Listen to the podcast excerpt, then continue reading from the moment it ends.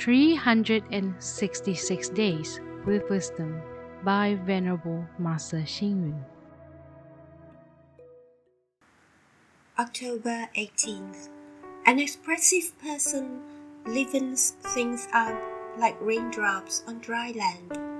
The strong and good human feeling between people is like thunder that wakens everything. The world we live in is full of sounds, actions, and colors. We can color the world by wearing a smile on our face, and we can energize the world with our actions. An inactive person is comparable to a dead person. There are five kinds of human characteristics that are categorized as non human in the Agama Sutra. 1. A person who shows no compassion in any situation. 2. A person who shows no contentment in a happy situation. 3. A person who does not speak when it is necessary to speak up. 4.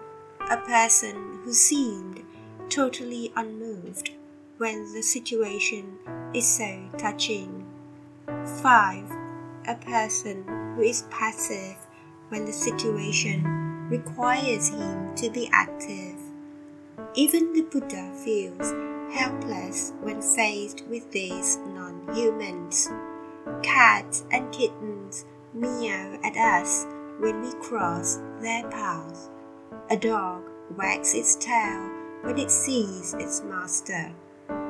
According to scientific research, a plant will grow well if we constantly speak good words to it.